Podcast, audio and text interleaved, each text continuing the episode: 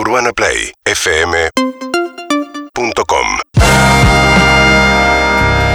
Pa, pa, pa, pam. Muy bien, muchachos y muchacha, momento de hablar un ratito de documentales. Hoy les traigo dos recomendaciones que me gustaron mucho. Vamos a hablar bastante de música y vamos a arrancar con una noticia que también tiene que ver con música, porque en este 2021, eh, año donde hay muchísimos aniversarios redondos, se cumplen 20 años de la formación de Las Bandanas. Y las bandanas firmaron un contrato con Netflix para hacer un documental sobre su historia y sobre su carrera. Excelente. ¿Con ¿Todas? Con todas. Buenísimo. Con todas. Qué bueno va a estar eso. Es eh, comandado obviamente por las propias bandanas y eh, también por la gente que estaba atrás de ese proyecto, incluido Gustavo Yankelevich. Se firmó un contrato para contar la historia de las ganadoras de la primera edición de Popstars. También van a aparecer los Mambrú contando una parte de la historia que es la de aquel show en Vélez, cuando se juntaron los dos grupos eh, salidos del reality y terminaron haciendo eh, historia. Bueno, el documental se viene dentro de poco, ténganlo en cuenta, simplemente para contar que se viene documental de las bandas. Bien, docu Netflix bandana. ¿Sabes qué me gusta? Que si están todas, quizás hay alguna chance de un show, pero todas juntas. Porque Ivonne nunca quiso volver. Claro. Ah, ¿no? Era- la Delio Valdés. Claro. Me sorprende lo que saben de bandana. Ivonne era la Todos. que, la que impidió que todos seamos. La reunión. Claro. Ivonne tiene un proyecto con Laura González y con la hermana. De- bárbaro, Ivonne. Y con la hermana de, de Ivonne, las tres que llaman Sabia, no saben lo bien que suena y quizás en algún momento las tengamos. Sí, sí. cantando Se canta la vida. ¿eh? Sí, muy Sí, bien. muy bien. Muy bien. Vamos a ir con las recomendaciones, nos vamos a meter con dos y dijimos que tienen que ver con la música. La primera se llama This is Pop y es la nueva serie documental que estrenó Netflix. Me gustó muchísimo, vi solo los primeros dos episodios, pero básicamente para nostálgicos eh, vamos a hablar de la música de la década del 90, finales de los 90 y sobre todo de los primeros 10 años de- de- del nuevo siglo, del 2000 donde aparecieron todas estas bandas. Después voy a hablar de una serie que tiene que ver con el rock.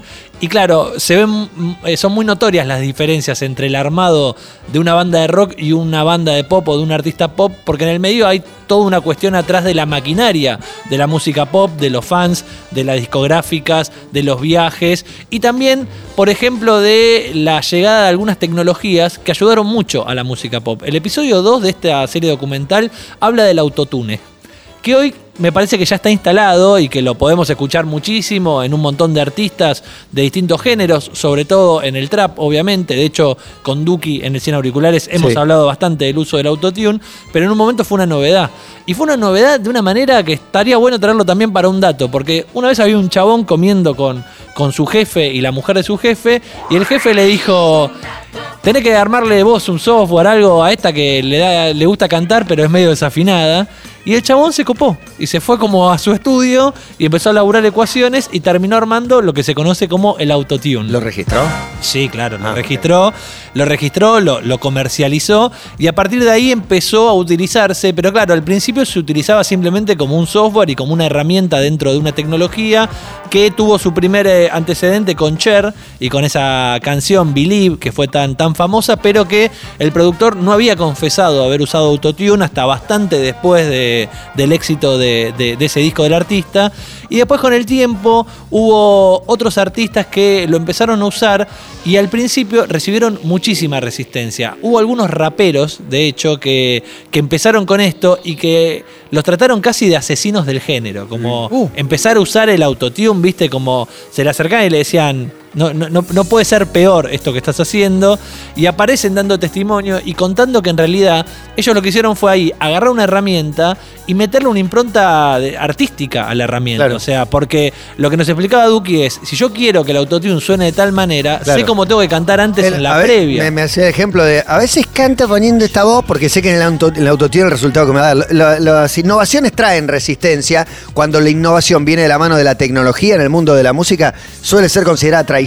¿Viste? Ya, Siempre. ya tocaste otra, la primera batería programada. Esos debates que hoy son graciosos de escuchar. Soy, soy increíble. El primero, en, en el, en el rap, ¿quién es el, el que la rompe todo? Porque a mí, yo lo primero que pienso es en Kanye En West. Kanye, exacto. Bueno, Kanye es el segundo. El primero es un chabón que se llamó T-Pain. Y, aparece en el documental y está buenísimo la, historia porque él la pasó muy mal por las críticas que, que recibió por usar el autotune y pasó algo muy curioso que se los voy a spoilear, pero, pero vale la pena ir a ver la serie. Que claro, T-Pain hizo una carrera cantando con el autotune y recibió mucha burla, mucho bullying de colegas y de obviamente en esos primeros años de redes también de los fans y de los haters. Pero en el medio, hace un par de años, a T-Pain le llega la posibilidad de hacer un Tiny Desk. Este programa del que venimos hablando, estos, este formato acústico de NPR, donde un artista con un fondo de un escritorio, una biblioteca, hace una versión acústica de sus canciones. Claro, y T-Pain se paró en ese Tiny Desk a cantar por primera vez en toda su carrera sin autotune. ¿Y cómo le fue? Muy bien. Y la gente decía, che, canta re bien este chabón. Es como mi queja con No. Julian Casablanca y el tema de No, claro. Punk. ¿Para qué le Pero- pones si Pero canta lo, lo bardeamos al pedo. Exacto, eso era lo que decían todos los tweets. No puede ser lo que canta este pibe y lo que lo bardeamos. Y el chabón, en vez de, de- de ponerse contento con una reivindicación, se indignó mucho más porque dice, yo sé cantar, pero para mí era una herramienta. Claro, una herramienta artística. Era una herramienta artística. La verdad que me gusta mucho porque además de este episodio, el primero, por ejemplo, es la historia de los Boys to Men.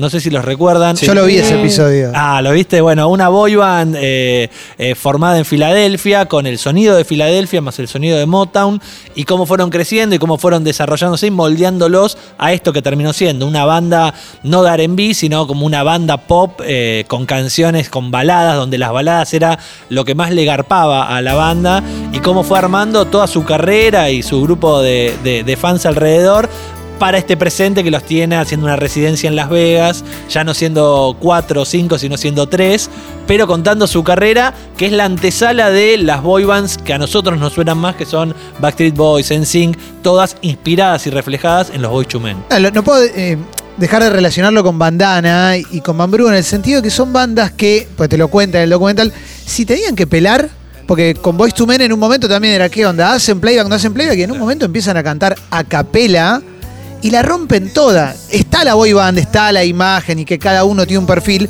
pero los chabones cantando la descosían toda. Total, total. Y, está buenísimo. Y hay capítulos que los van a llevar al pop en Europa, el pop sueco, por ejemplo, y esto que les contábamos de Boys to y obviamente lo que fue después, eh, los artistas que hoy a nosotros nos marcan el pop de los últimos años, que son Britney, Cristina Aguilera, los Backstreet Boys, NSYNC. Así que vale la pena que busquen la serie This is Pop. Están muy bien hechos los capítulos, duran un poco menos de una hora y vale la pena, están en Netflix. Bien. La segunda recomendación y última, les dije que también tenía que ver con la música, pero en este caso vamos a hablar de una banda de rock. Es un documental, una serie documental también, perdón, de, de Amazon, de Amazon Prime Video. Es del 2017, pero la verdad que la encontré medio de casualidad. Yo no sabía de, de su historia. Se llama Long Strange Trip o un viaje, el, el largo y extraño viaje. Y es la historia de una banda muy importante para la historia del rock eh, norteamericano, pero son esas bandas que a mí siempre me pasan de costado, como que no logro, y creo que en esta mesa todos co- coincidiremos, que es Grateful Dead. Sí. A mí me hablas de Grateful Dead y todo el tiempo digo, yo sé Sí, que fueron... vivo hace 20 años que digo que es fascinante la historia, pero nunca la leí. Bueno. es como que nunca vi un docu. Tengo a Jerry García, conozco la- la- los puntos salientes, pero Hace- nunca le di bola a la banda. Hace un tiempo en esta columna hablamos de The Other One, que es un documental Claro, que se sobre puede el ver en otro Netflix compositor. sobre Bob Weir, que es el otro, eh, la- es como el, el Sky. El eh, Nito Mestre. Claro. Pero, pero ese documental está. pero pará, buenísimo. no es tan Nito Mestre. En realidad, No, Jerry no, García no, era es el, ca- carismático Claro. y este era un genio. Este era un genio total, Bob Weir, y ahí le entré un poco más. Pero claro, para el que no sabe nada, para el ignorante, me faltaba Jerry García. Y esta serie documental sí te trae el inicio de la banda. No está tan enfocada en la historia de Bob Weir como The Other One, sino que está relacionada con la banda. Y lo primero que hay que contar de Grateful Dead es que como toda banda de locura y experimentación, arrancaron siendo súper conserva.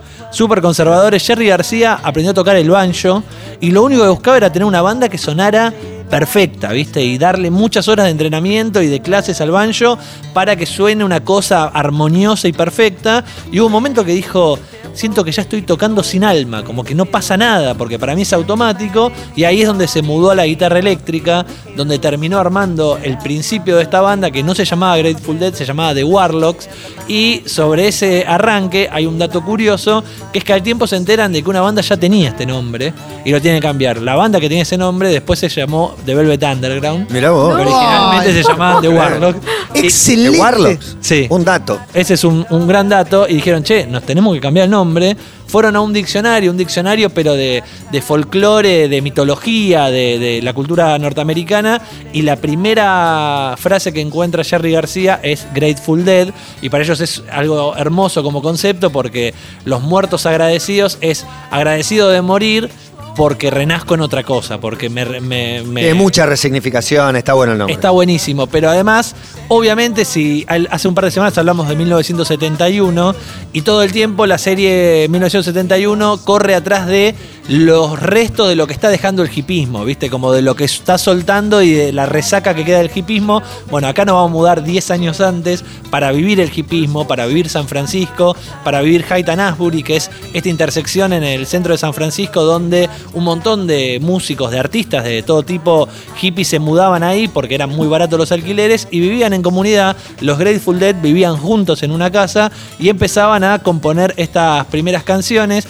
pero tienen algunas cosas como curiosas, como por ejemplo en este barrio conocen a Kissy. Kissy es el creador del libro en el cual está adaptado Atrapado sin salida, la película protagonizada por Jack Nicholson, que es el tipo que empezó las pruebas de ácido, es el tipo que agarra el LCD de Hoffman y empieza a armar unas fiestas, unas reuniones donde se junta un montón de gente y empiezan a hacer la- las pruebas de ácido. Eran- Casey se llama, ¿no? Sí, exacto, Casey. Es él y el otro es el tipo que inspiró a Kerouac para hacer On the Road, para hacer En el Camino, Sí. en el cual está basado el protagonista de esa novela.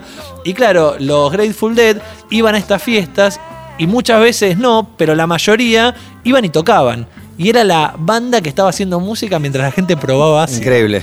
Entonces eran la banda sonora y todo ese cuelgue y esa experimentación. Ya lo quiero ver esto, ¿eh? Eh, Está buenísimo, son unos cuantos capítulos, pero muy bien contados. Sobre todo, esto que decía Matías, el carisma y el talento de Jerry García, que sé que es una persona icónica para el Sí, rock. sí.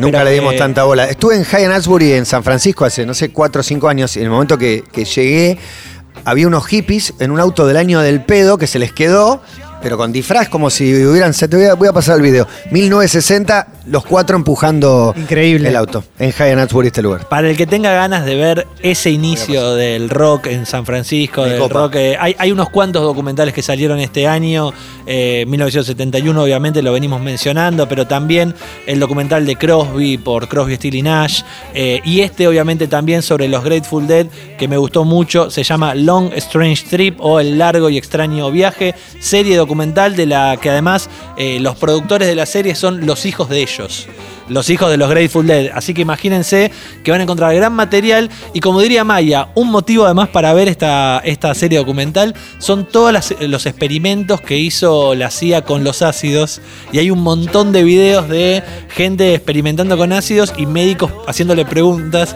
y es como muy simpático ver todo lo que iban contando. Hay una imagen increíble de unos soldados que les dan ácido y que en un momento le dicen, bueno, ahora tienen que entrenar, entrena vos. Lo que, lo que diríamos Claro. nosotros en cualquier lunes de, de frío, de invierno gélido entrenando, bueno, lo empiezan a tratar hacia el jefe porque están todos puestos de ácido. También es simpático y curioso ir a ver todo eso. Me gusta como Eh, viaje en el tiempo también, como meterte en un Total, viaje en el tiempo y lugar como para entender un mundo que no existe más. Creo que lo que más me gusta de ver documentales y hacer esta columna es sorprenderme cada vez que veo tanto registro audiovisual. Cuando encontrás tanto registro de ese momento y de esas fiestas y esas pruebas de ácidos y de, sobre todo también de estas historias que se narran, estaba este y allá dos cuadras estaba este otro y un día se juntaron y hicieron esto, eso a mí me gusta mucho y lo van a encontrar en esta serie Los Grateful Dead, como también muchas de esas historias en This is Pop, la nueva serie que sacó Netflix. Urbana Play 1043.